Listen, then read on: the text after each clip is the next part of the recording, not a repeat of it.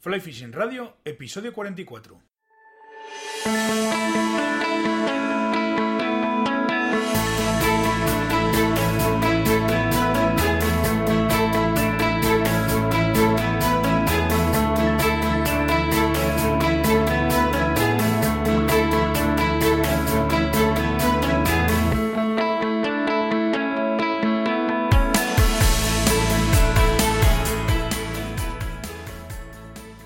Bienvenidos a un nuevo episodio de Fly Fishing Radio, el primer podcast de pesca con mosca en español. Soy Miquel Coronado y durante la próxima media hora vamos a hablar de pesca con mosca. Click and Fish, la app con la que puedes organizar tus salidas de pesca, patrocina el podcast una semana más. La vista 360 grados es uno de los puntos fuertes de la app y se puede acceder a ella desde la vista de cámaras haciendo clic sobre el nombre del tramo que queramos ver. Es como tener un Google Street View, pero del río que queramos pescar. El gobierno de Navarra ha decidido prolongar la temporada de pesca en la región salmonícola superior hasta el próximo día 15 de julio, debido, según dicen ellos, a las condiciones inadecuadas para la pesca durante la temporada, tal y como queda plasmado en el artículo 28.1, apartado G, de la Orden de Vedas. Cada pescador podrá optar a tres permisos independientemente de los que se hayan utilizado hasta entonces. Los que me escucháis ya conocéis mi postura con el sistema de gestión de la pesca en Navarra. No es momento ni lugar todavía para hablar de este tema, pero en algún momento lo abordaremos como se merece. Y antes de pasar a charlar con el invitado de esta semana, comentar también que este fin de semana se ha celebrado en León el Campeonato de España de Salmónidos Mosca y quiero felicitar a, tanto a Julen Aguado como a la selección de Galicia pues, por sus flamantes títulos de campeones de España, en individuales y por equipos.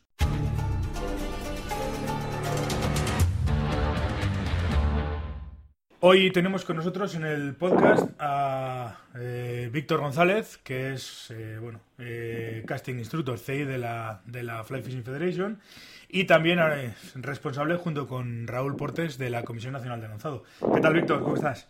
Hola, Miquel, ¿qué tal? Pues nada, a ver si hablamos un ratito sobre... Fundamentalmente quiero, y basado en que estos días atrás hemos estado, ha habido varias conversaciones bastante interesantes en, Facebook con, con, el tema de las líneas y de los de los bajos y demás, y que es un tema que me ha pedido la gente que lo comentemos un poco más en el podcast, pues por, por dar un poquito más de luz y por, y por aclarar fundamentalmente dudas y cosas que suele tener la gente, pues me gustaría, pues ya que estás y te has prestado a, a venir al podcast, a hablar contigo de, de líneas, de bajos y un poco de, de, todo ese tipo de cosas. Muy bien, estupendo. Eh, la primera, lo primero y, principal, bueno, he dicho que eres eh, eh, responsable de la CNL. Me consta que este otoño habrá, vais a tener o vais a, vais a convocar cursos y cosas estas, ¿no? Sí, bueno, venimos haciendo al año un par de cursos, bien. Este año se organizó el primero para, para marzo, para el 3 de marzo, pero al final con la climatología y tal, pues se suspendió. Y ya nos metimos malas fechas y ya no, no se ha hecho. Con lo cual, la segunda convocatoria pues será en para, para octubre, por ahí, para lo que es otoño. Vale. Pues estaremos atentos porque habrá que habrá que ir por ahí a echar una por lo menos a saludar, que es lo es lo una de las cosas chulas. Oye, tú ya sabes que te esperamos, dime. Sí, ya me imagino ya.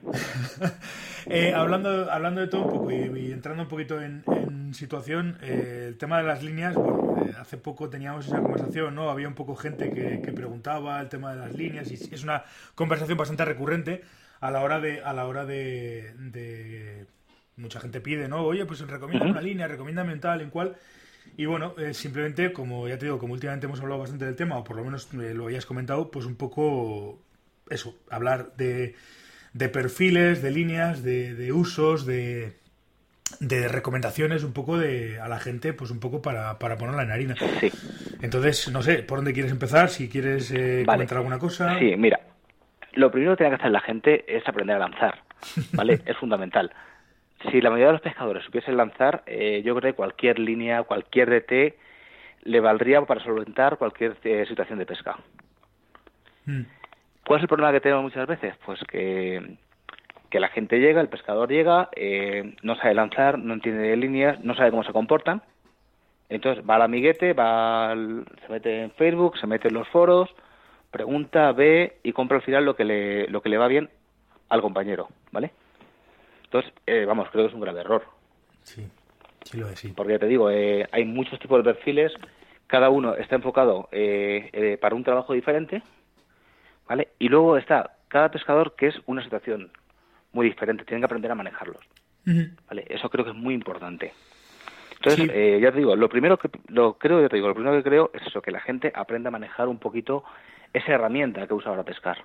Eso es muy importante. Sí, pues además de la diferencia fundamental que había de cuando, por ejemplo, empecé yo, a ahora es que antes había estaban, existían las WFs y las DTs. Quiero decir, las, las líneas paralelas ya no se prácticamente no se utilizaban, eran solamente las, las, líneas aquellas de seda, pero bueno, básicamente cuando yo empecé, lo que había en el mercado era o líneas DT o las WFs, que no tampoco tenían más historia, simplemente eran WFs. Sin más. Claro, ahora la diferencia es que las, las líneas DT prácticamente han desaparecido y las WFs tienes una para cada situación de, de lo que quieras. De hecho, el otro día que estábamos comentando tú y yo precisamente con el tema de los exámenes y de las historias, pues, pues claro, lógicamente depende del uso que le quieras dar a la línea. Yo entiendo yo que es que debería ser así. Depende del uso que le quieras dar a la, o la situación de pesca o la situación ya no solamente de pesca, situación de, práctica o de lo que sea. Pues utilizarás un tipo de perfil u, otro tipo de perfil. Y hay perfiles que a unos les van mejores y hay perfiles que a otros les van peor. Entiendo que, que eso funciona así. Por supuesto, vamos a ver, ocurre lo siguiente. Eh, básicamente, si atendemos a lo que es la cabeza, las líneas pues siguen eh, dividiéndose, clasificándose como antes, ¿vale?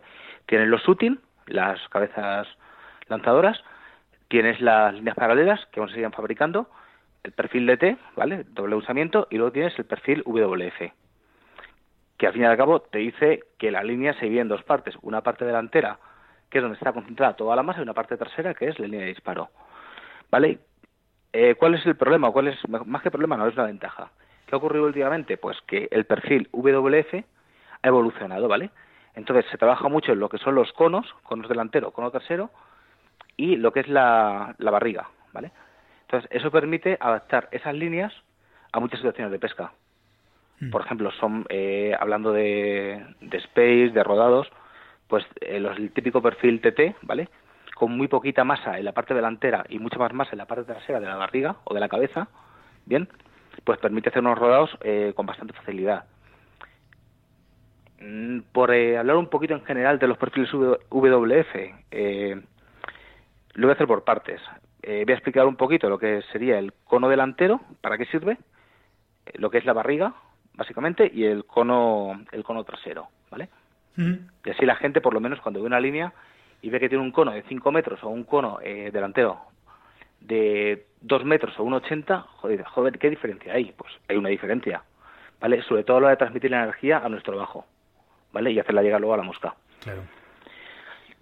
Mira, eh, por ejemplo, los conos, eh, los conos delanteros cortos, en general suelen transmitir mucha cantidad de energía, ¿vale? transmiten mucha cantidad, el impulso que damos a la línea, nosotros, ese impulso se transmite al bajo. Bien, pues cuanto más corto y grueso sea el bajo delantero, mayor cantidad de impulso eh, transmite al bajo. ¿Qué ocurre con eso? Que permite eh, mover bajos mucho más largos, ¿bien? E incluso moscas mucho más voluminosas. ¿Vale? Por contra, los conos que son mucho más largos, eh, la aceleración que supone en el ramal de la mosca hace que se transmita mucha menos energía al bajo con lo cual eh, se, se, mueven bajos mucho más cortos y moscas de, menor volumen. Correcto. ¿Vale?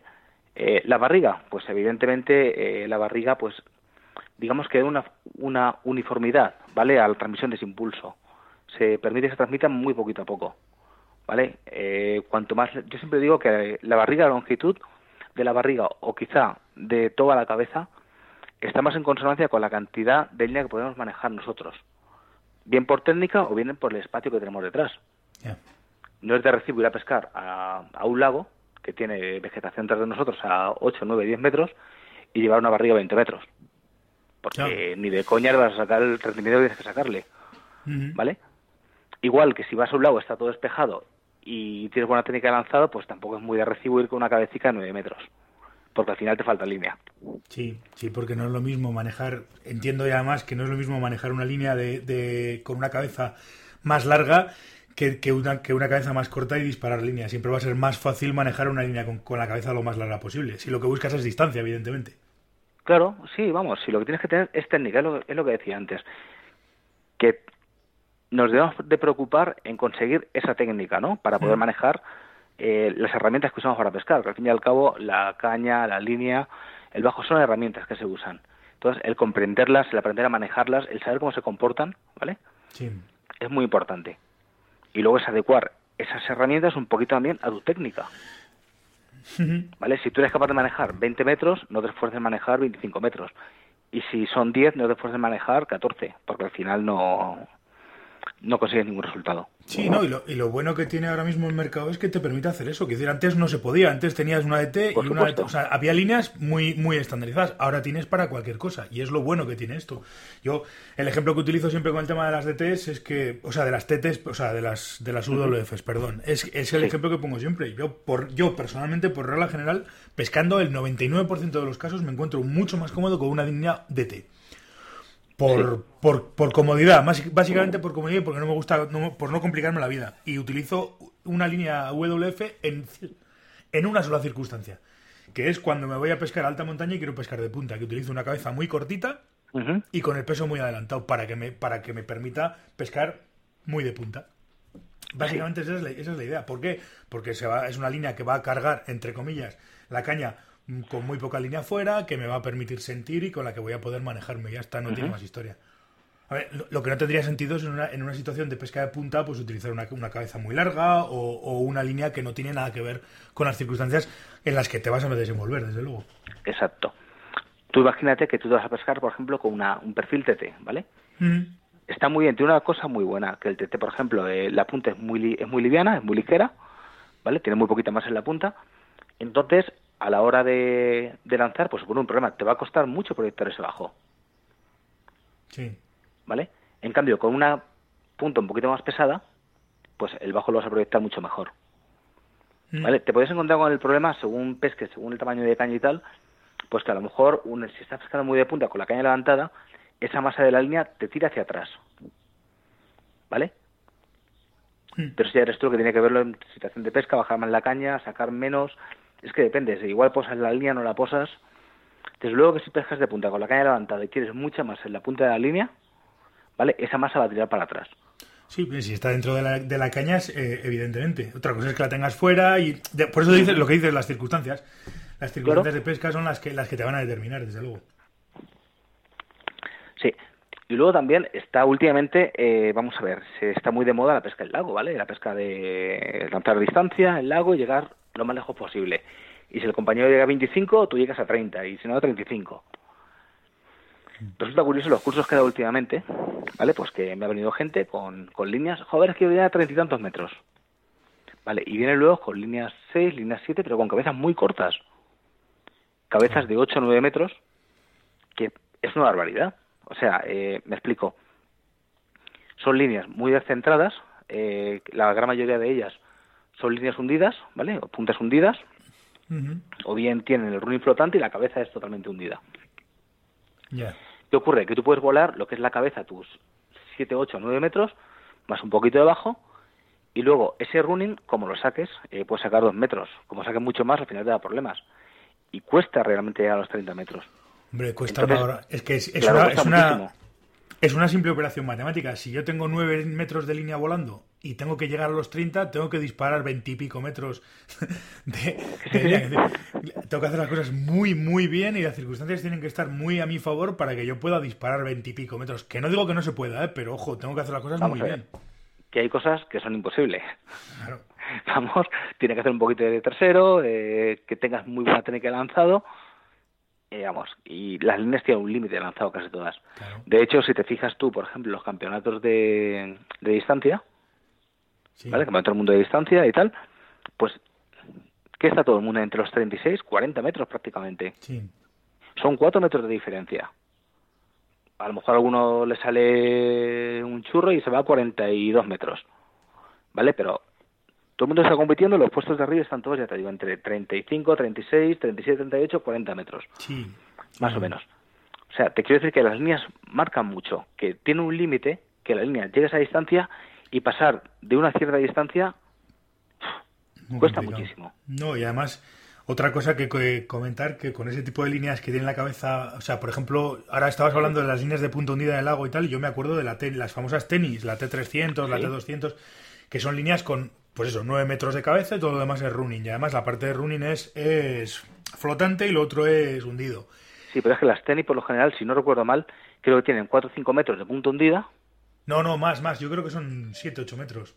Ahora no sé, yo las que he probado tenían sobre 4 o 5 metros, eran puntas hundidas.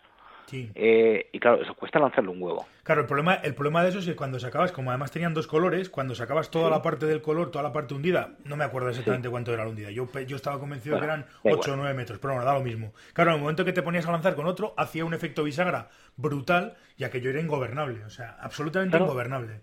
Es que ese es el problema, que tú puedes volar con buena técnica, pues lo que es la cabeza, a lo mejor un metro, metro y medio, un poquito más, ¿vale? Entonces, cuando tú disparas con para llegar lejos, con 10, 12 metros de línea fuera de la caña, llegar hasta los 30 metros es imposible. Disparo 20 metros. Tienen que darse una serie de condiciones, como tú dices antes, muy a favor, ¿vale? Que tengas un poquito de trasero, que hagas todo perfecto, que te... Vamos, que, que no. No, no, ¿Qué ocurre? Ha habido marcas, eh, marcas de, de líneas, ¿vale? Que han, han creado líneas, pues por decir algunas, como la famosa Z, ¿vale? Creo, creo que las diseñó Oliveras, o las copió, o las hizo él, no lo sé. Que son cabezas de 14, unos 14 metros más o menos, que creo que van un poquito sobredimension- sobredimensionadas, pesan un poquito más de la cuenta, pero que bueno, que te permite volar esos 14 metros, más otros 2 metros más son 16, más otros 3, 4 debajo te metes ya casi los 20 metros, y tienen tanta potencia que se van solas a los 36, 37 metros. O sea, sin mucho esfuerzo, son líneas que llegan a 35, 36, 37 metros. ¿A 40 metros pueden llegar? Sí. Pero ya hay que saber lanzarlas muy bien y hay que tener muy buena técnica. Pero para llegar como de entre los 30 y 35 metros son cojonudas. Claro. ¿Vale? Entonces, las líneas, ya te digo que tienen mucha importancia de cara a lo que queramos conseguir. Es que para mí, eh, realmente, lo que es eh, la línea, eh, la- el conjunto línea abajo, porque yo para mí es lo mismo, ¿vale? Línea abajo, es quizá la parte más importante del equipo de, de pesca.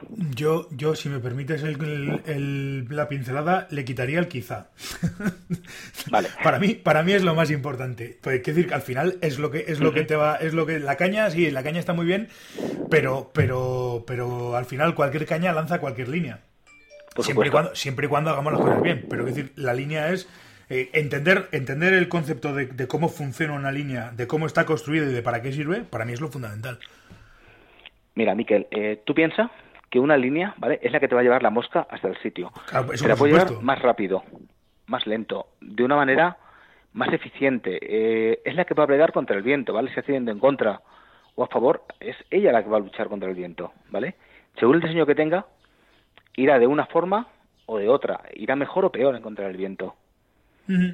¿Vale? Por ejemplo, antes eh, ya te he comentado la importancia un poco del cono delantero, de la barriga, pues ahora vamos al cono trasero. El cono trasero es un elemento de la línea que muy poquita gente mira, ¿vale?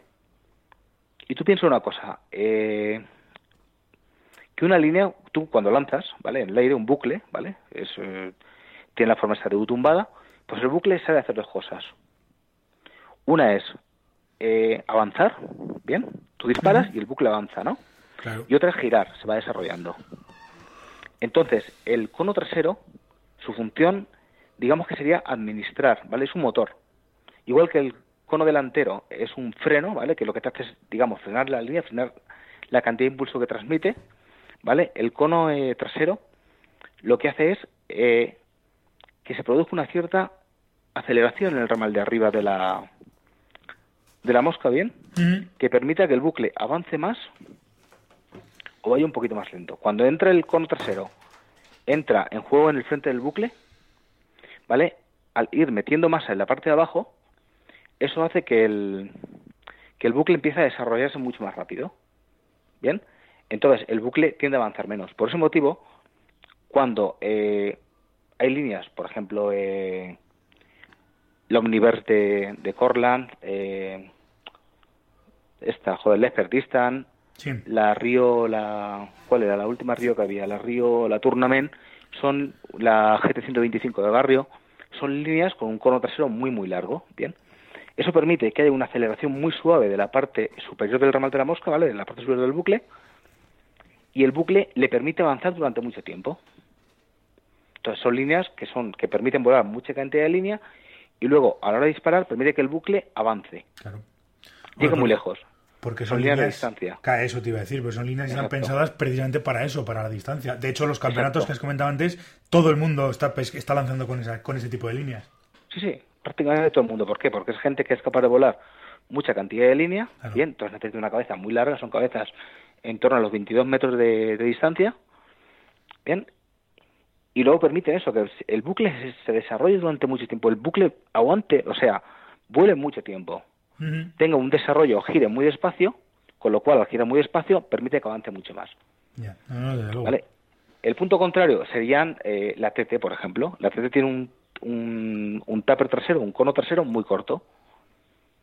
¿Vale? Entonces, eh, cuando tú lanzas y disparas con ella, va muy bien porque tiene un running muy fino, pero el momento que el tupper trasero empieza, se mete, digamos, en el frente bucle, empieza a girar y gira muy rápido entonces ya prácticamente deja avanzar. Entonces es jugar un poquito con eso. Se, entiende, perfectamente, sí. No, es verdad. Y luego, las líneas, por ejemplo, si tú buscas o ves líneas que son perfiles para pescar lucio, para pescar bass, son perfiles básicamente que es un cabezote, una cabeza gorda, gruesa, ¿vale? Y luego el running. ¿Vale? ¿Para qué? Para que vuelen bien cuando está el running fuera de... Eh, cuando el running, digamos, va, tirando, va saliendo de la caña, bien, no entra la cabeza en juego, pero el momento que la cabeza, o sea, la parte gruesa empieza a meterse en el centro de bucle, para que giren muy rápido y puedan impulsar la mosca. Claro. Sí, porque vas a pescar con moscas generalmente muy voluminosas, muy grandes o, muy, o muy pesadas. El problema que tienen, que están muy limitadas en cuanto a distancia. Claro. Ya no depende de tu técnica, es que es la línea. Recuerdo hace unos años con un chico de Madrid, lanzando y tal, llevó una, una Irflo, creo que era la, la Forti Plus, ¿vale? Que es prácticamente una cabeza lanzadora. Ya, joder, es que no llega lejos, claro que no llega lejos. Tú la sacas, se extiende y la línea, una vez que se extiende, cae. Punto, no hay más. O sea, tú lanzas, la línea va volando, eh, ya te digo, se extendía, una vez que se extendía, pum, caía. Y no hay más. Es que, ya te digo, en cambio las líneas con los conos muy largos permiten eso. Hombre, de todas formas... Lances... ¿No? No, no, termina, termina las líneas con el cono muy largo permiten precisamente eso, que tarde mucho tiempo en extenderse, con lo cual llega muy lejos. Es precisamente la diferencia de o lo que es lo que hace el cono el cono trasero. Con respecto, o sea, un cono largo con respecto a uno corto. Sí, no, pero bueno, todo volvemos a lo de antes, todo depende de la circunstancia, o sea, si tú estás si tú vas a pescar lucios, por lo menos en las veces que yo he estado pescando lucios y demás, no es necesario tampoco tener eh, estar pescando en distancias excesivamente largas con lo cual, ese tipo de líneas específicas para esos perfiles son más que suficiente para manejarlos, desde luego. Entiendo yo, vamos. Vamos a ver. Sí, sí, no, claro que sí. Tú vas a luces con moscas de 20 centímetros. 15, 20, 25 centímetros. Entonces no vas a volar mucha cantidad de línea. Pues vuelas tus 8 o 9 metros, ¿vale? Y disparas. Y te interesa una línea que tenga mucho poder de giro, ¿vale? Mucho poder de desarrollo. Que sea capaz de extender esa mosca, ¿vale? Que tenga un ruling fino para que llegue un poquito lejos y poco más. Entonces, ya te digo que las líneas, las WF modernas, los perfiles modernos, están, son muy específicos. Eh, tienes para, para un montón de peces, de situaciones, para lo que tú quieras. No es como antes, que era prácticamente una cabeza de 9 metros, un coro delantero de 3 metros, eh, una barriga de 5, 6, 7 metros y luego ya un poquito de cono trasero y un running. Ahora no, ahora son mucho más, más específicas. Pues fíjate lo que tienes ahora mismo en el mercado. Ahora mismo en el mercado tienes líneas prácticamente absolutamente para todo. Con lo cual, pues lógicamente las diferencias son, son, son importantes. Y a la hora de comprar una línea o de usar una línea, evidentemente tienes que tener muy claro para qué la quieres usar. Por supuesto. Muy, muy claro, porque es lo que hablamos. O sea, que hay tanta diferencia entre las líneas y son tan específicas y tan especiales que, que, lo, que lo que me puede servir a mí para pescar en los ríos en los que habitualmente pesco, a lo mejor tú me dices, pero ¿a dónde vas, loco? Si, si es que, claro, pero depende de la circunstancia, evidentemente. Por supuesto. Eso, vamos. Es, así, Miquel. Sí, sí, no, yo cada vez lo tengo más claro y además viendo un poco el, el, desarrollo que está teniendo a nivel comercial todo esto, se ve muy claro la diferencia entre unas y otras, o sea, pero muy, muy clara. Mira, eh, particularmente yo empecé a pescar, lo que pesco a mosca suele ser algo de carpa, barbo y trucha, ¿no?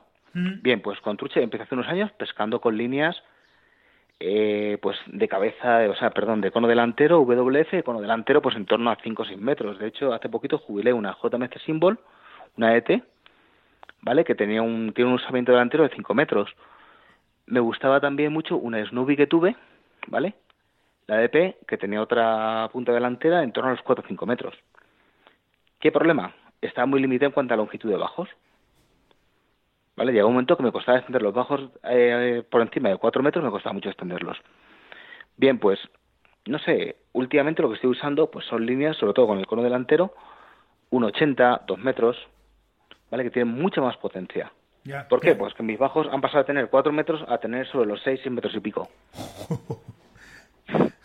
Hostia, eh, una o dos, o pescas muy fino o, está, o no sé, porque joder, sin bajo de 6 metros, personalmente, ya podemos empezar a hablar incluso de bajos, ya no solamente de líneas, sino de bajos, pero hombre, para las circunstancias un bajo de 6 metros... No, vamos a ver. La mayoría de las eh, líneas me parece excesivo. Por supuesto, estoy hablando ¿eh? en ríos más o menos de una anchura de cauce 20 metros. Ya, ya, ya. Pero mucho en el Cabril, Segura, y estos ríos pues tienen bastante cauce, bastante anchura de cauce. Mm. No son un órbigo, un tormes tal, pero vamos, son ríos, para lo que tenemos por aquí, bastante anchos.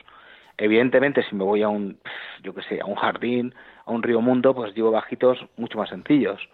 Bajos de en torno a los cuatro o cuatro y medio o por ahí. Hostia, pero que sigue siendo una barbaridad. Si te digo yo lo que utilizo habitualmente, pues, pues es que yo no paso. Es raro el, el, sitio que pase de los de los tres y medio, cuatro, pues unos cinco metros debajo habitualmente. Que si voy a ríos pequeños y demás, pues ya pues eso se reduce prácticamente a la mitad. en, en, ríos de alta montaña o en ríos pequeños estoy pescando con bajos de no más de dos metros y medio, tres. O sea, y luego en otros lados, pues me voy, sí, cinco, cinco y pico. Pero vamos, tampoco me complico la vida en exceso con los bajos. Escucha, yo tampoco me la complico, es muy sencillo. Mira, por ejemplo, para un río mundo, un río pequeñito, ¿vale?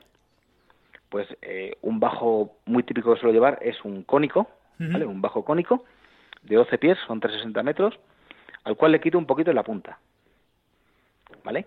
Le quito de, termina en un 0.20, normalmente suelen ser el modelo del 3X, que termina en 0.20 y la parte gruesa del boot suele ser un 0.55, 0.50, eso por ahí, que luego realmente creo que era un 0.60 la vez que lo he medido.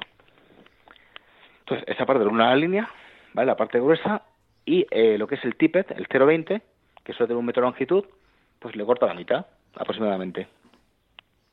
Le pongo un pequeño puente de un 18, y ahí directamente le dato el, 12, el 6X o el 7X. Y no me complico, le pongo sobre un metro veinte, un metro y medio de, de terminal. Yo es que, sí, no, no, desde luego. eso, suele ser mi bajo típico. Me, me complico la vida bastante menos. Hasta hace dos o tres años que la gente cuando os lo he contado, que además os lo hemos hablado varias veces, os echáis las, manos a la cabeza, yo sigo utilizando eh, trenzado. Bueno, ya no porque, porque, porque no se pueden conseguir pero, pero bueno, de hecho me queda uno. Y lo uso, lo estoy guardando como oro en paño. Pero yo sigo utilizando trenzados. Y trenzados muy largos de los que vendía eh, John Huerga de 3 metros y medio. Que eran súper finos en la punta. Y a ese, directamente a eso le meto un 12 y a pescar. Y, no, y, o sea, y me olvido del tema. Y los bajos los estiro perfectamente, los manejo perfectamente. Y no es no he notado que me, que me den menos peces o que espante más, más truchas o lo que sea. ¿Qué va con eso? Vale, pero es que Vamos a ver, eh, las funciones del bajo son varias, ¿bien?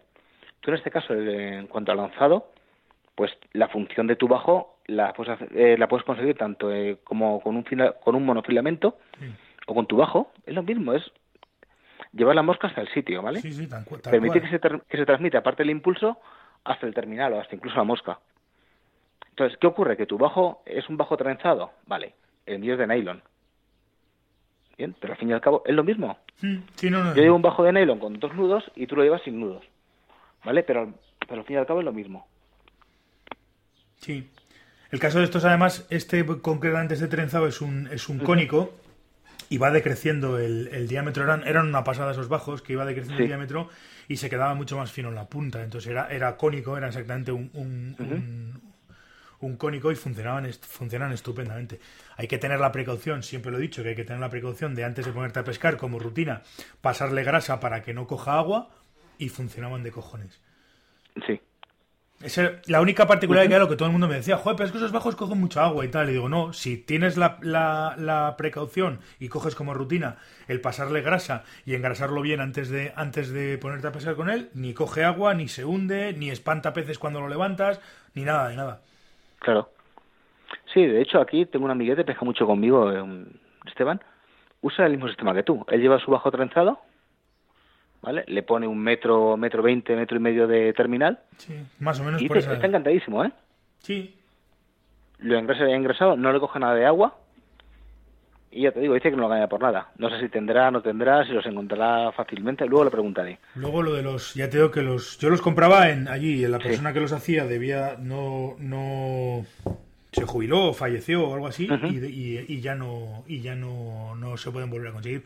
Tengo pendiente porque hace poco me, eh, me mandó Alberto, que estuvo en el programa también, estuvo hace, un- Sí. hace un tiempo, y tengo pendiente de probar todavía un, un, un torsionado de los que hace él de seda. De ese, de ese tamaño, de tres metros y medio o algo así, que en cuanto lo pruebe, pues, pues, pues ya, ya sobre todo le diré a él y, y comentaré un poco los, las impresiones. Pero bueno, en principio yo entiendo que la, teor- la teoría dice que más o menos el fundamento va a ser, si no similar, casi, o muy parecido, y espero que funcione, y así, pues mira, ya tengo sustituto perfecto para este tipo de cosas. Hay que hacer lo mismo, engrasar el bajo, tal y cual, pero bueno, en principio la inten- yo creo que yo creo que funcionará. A ver si tengo tiempo estos días y, y lo pruebo. Lo que pasa es que tengo que el, el trenzado que tengo lo, lo tengo, como- lo guardo como era un paño y, Sí. y- y estoy rezando para que me dure todo lo que pueda. Sí. De todas formas, yo te digo una cosa, los bajos son muy sencillos, la gente se complica, no los entiende, no sé.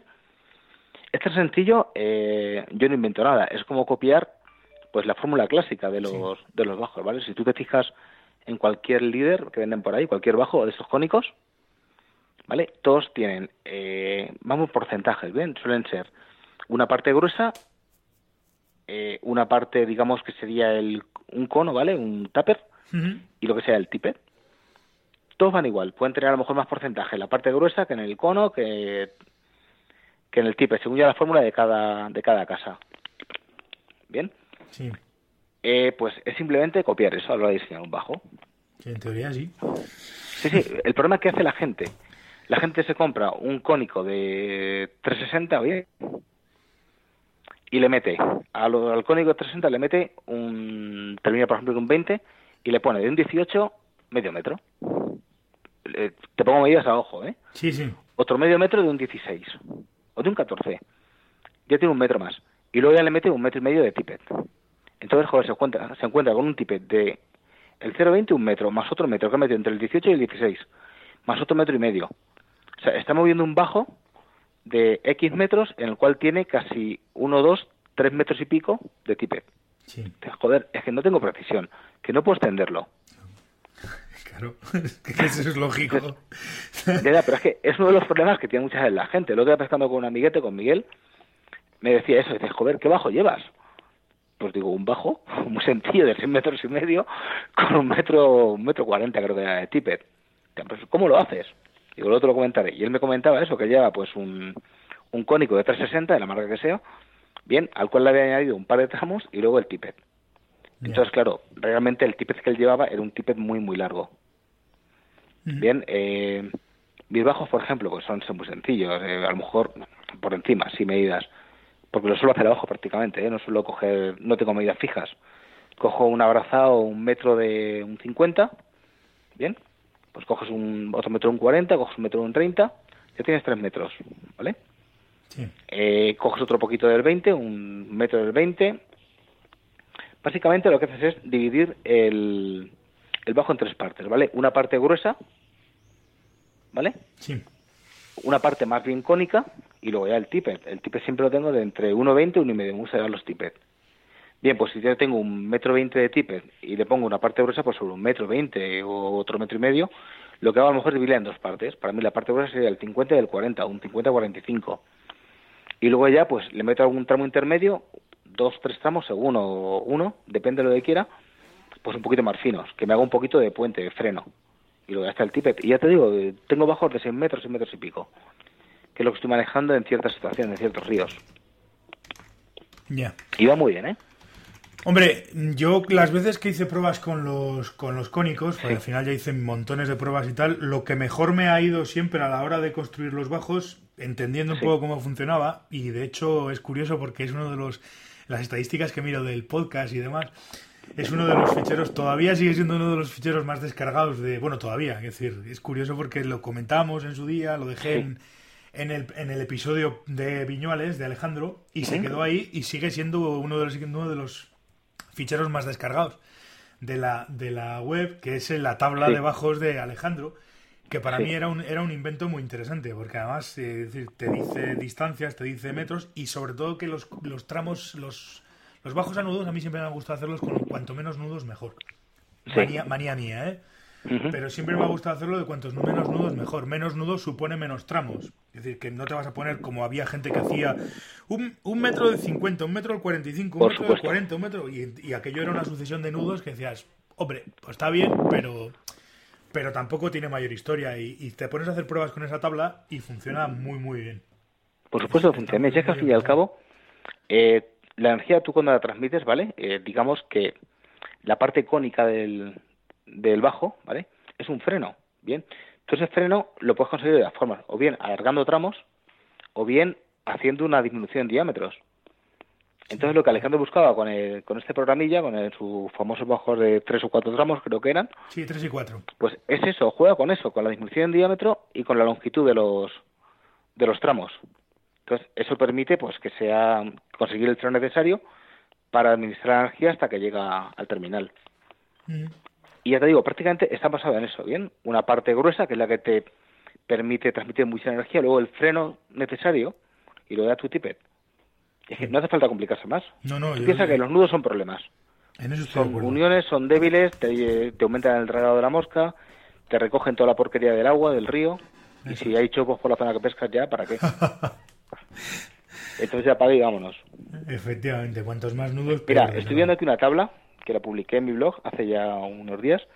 Por ejemplo, eh, las composiciones de los típicos eh, un, un, bajo, por ejemplo, el Height, ¿vale? Sí.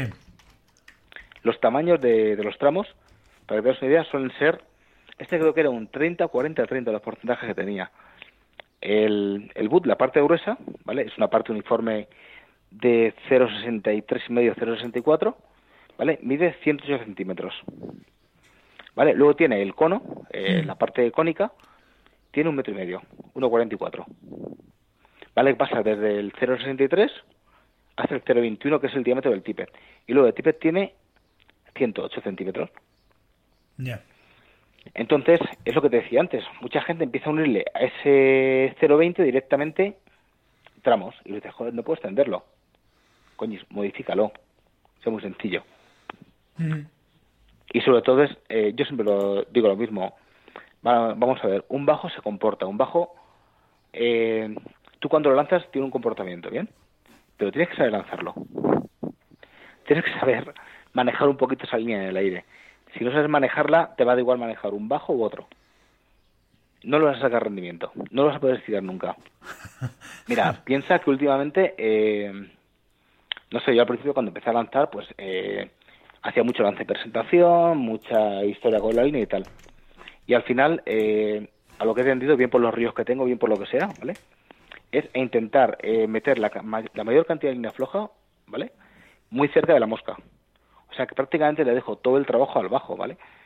Eh, yo me interesa que la parte de línea bajo responsable de, de retrasar el dragado de la mosca sea justamente el terminal. Entonces, eh, ¿qué hago? Juego con la energía lanzado para que mis arrugas, mi línea floja, esté en el bajo. ¿Que quiero precisión? Pues quiero un bajo que me permite extenderlo. Pero al mismo tiempo que controlando esa energía me permita eh, crear línea floja lo más cerca posible del bajo. Claro, esa se supone que es la, la, la idea, se supone que es esa, ¿no? Que, Pero por eso digo, hay que saber lanzar. Si no sabe lanzar, eso pues... Está clarísimo. Prácticamente es imposible de hacer. Pues claro, estamos hablando de pescar, hablamos de bajo, hablamos de líneas, hablamos de pescar fundamentalmente, quiero decir, lo que es, y volveríamos a la eterna discusión de siempre, ¿no? De que si el hilo, la ninfa y tal, claro, ese tipo, este tipo de consideraciones a una persona que solo pesca ninfas, a perdigones y al hilo, pues no le interesan en absoluto. No, yo creo que no, ¿eh? Básicamente, vamos a ver, eh, yo pesco con todos los sistemas posibles o que conozco, ¿vale? Pesco al hilo, pesco muchísimo. De hecho, si voy a pescar a ninfa, directamente pesco al hilo. Creo que es lo más efectivo que hay. Eh, si voy a pescar a seca, eh, cojo mi línea, cojo mi bajo, o sea, pesco a mosca con el pesado, que es como yo lo llamo. ¿Vale? Sí, sí. Entonces, pues es eso, eh, y a lo que estoy hablando y prácticamente me estoy refiriendo a eso, prácticamente, a lo que es eh, la pesca con la pesca mosca con sedal pesado. Tal cual. O sea, no entiendo cómo poner, porque no tiene sentido poner una ninfa, una cabeza de 4 milímetros en un bajo de 5 o 6 metros. Es que no, es que la ninfa va a ir a su bola y el bajo no va a hacer trabajo ninguno. Ya, no, está claro. Está claro. Está claro porque además quiero decir que incluso ahora mismo la consideración desde luego debería ser esa. Son técnicas de pesca distintas. Realmente pescar al hilo... Muy diferentes. Eh, a ver, con todos mis respetos, ¿eh? yo no menosprecio ni voy a menospreciar nunca a nadie, pero, pero pff, es que es un tipo de pesca que, que poco tiene que ver con todo esto que estamos hablando. Poco, muy poco o casi nada. ¿no? Bueno, sí, que se utiliza una caña de mosca y que, Hombre, y que utilizas una mosca, entre comillas, porque tampoco son es que sean, pero bueno, son, sí, son moscas. Entonces, claro, es una cosa un poco extra- extraña. Yo sí lo, vamos, yo sí lo considero mm, como pesca mosca. Bueno, no, pe- pesca mosca, pesca mosca, perdón, pesca mosca sí es, porque es lo que te digo, estás pescando a mosca, estás pescando con moscas, pero es igual de pesca mosca que puede ser, por ejemplo, la pesca layerana, que también pescas Sí. con moscas y, y tiene una técnica que no tiene, no se parece en nada al, al fly fishing. Eh, eh, vamos, a la pesca con mosca tradicional, por decirlo de alguna manera, la pesca, la pesca con sedal pesado, vamos. Claro, yo es que, vamos a ver, eh, yo siempre cuando hablo de pesca mosca eh, me gusta diferenciar eh, o general, si generalizo, pesca mosca. Si, si no, para mí, pescar a mosca, mosca seca es pescar a mosca con sal pesado. Mm. Evidentemente, utilizas una imitación con muy poquito peso y te hace falta algo que te permite dar esa imitación hasta, hasta donde está el pez, hasta el sitio, ¿vale? Tal cual. Que en este caso es la línea, el sedal pesado.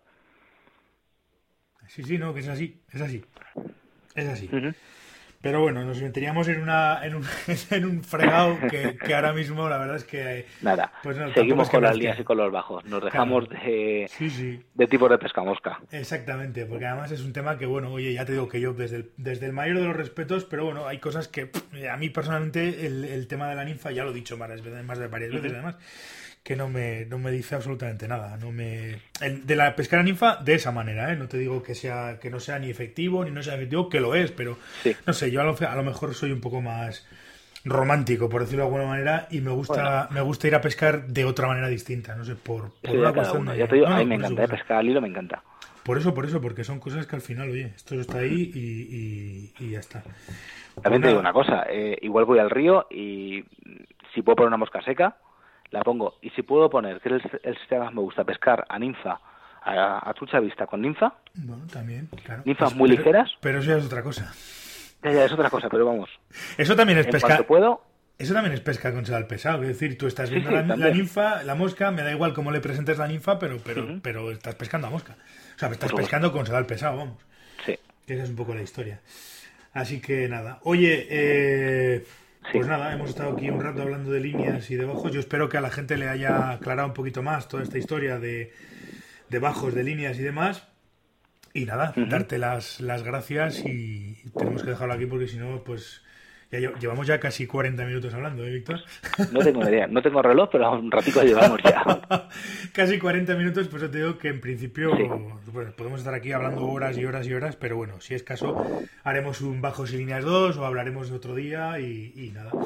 Así que nada, Como tú gracias, quieras. gracias muchas, por, muchas gracias por, por atenderme y seguiremos en contacto. Gracias a ti, Miquel, por Venga, todo. Víctor, nos vemos, Venga, un placer. nos vemos como tarde, como tarde en octubre, nos vemos. Sí, por ahí será el curso. Yo me imagino que sí. Venga, gracias. Venga, un abrazo y gracias. Nada más por esta semana. Gracias a todos por estar al otro lado y hacer que este podcast sea posible. Gracias también por dejar valoraciones de 5 estrellas a los que me escuchéis a través de iTunes. A los que me dejéis comentarios y me gustas en iBox y también a todos los que comentáis, eh, dais a me gusta y os suscribís al canal de YouTube. Gracias también al patrocinador del podcast que es Click and Fish. Os recuerdo que podéis bajaros la app desde flyfishingradio.com barra click and fish o desde el enlace que dejo en las notas del programa o el banner que está en la página de inicio de flyfishingradio.com. Eh, nos volvemos a escuchar el próximo martes en un nuevo episodio de Fly Fishing Radio. Hasta entonces, portaos bien y sed buenos.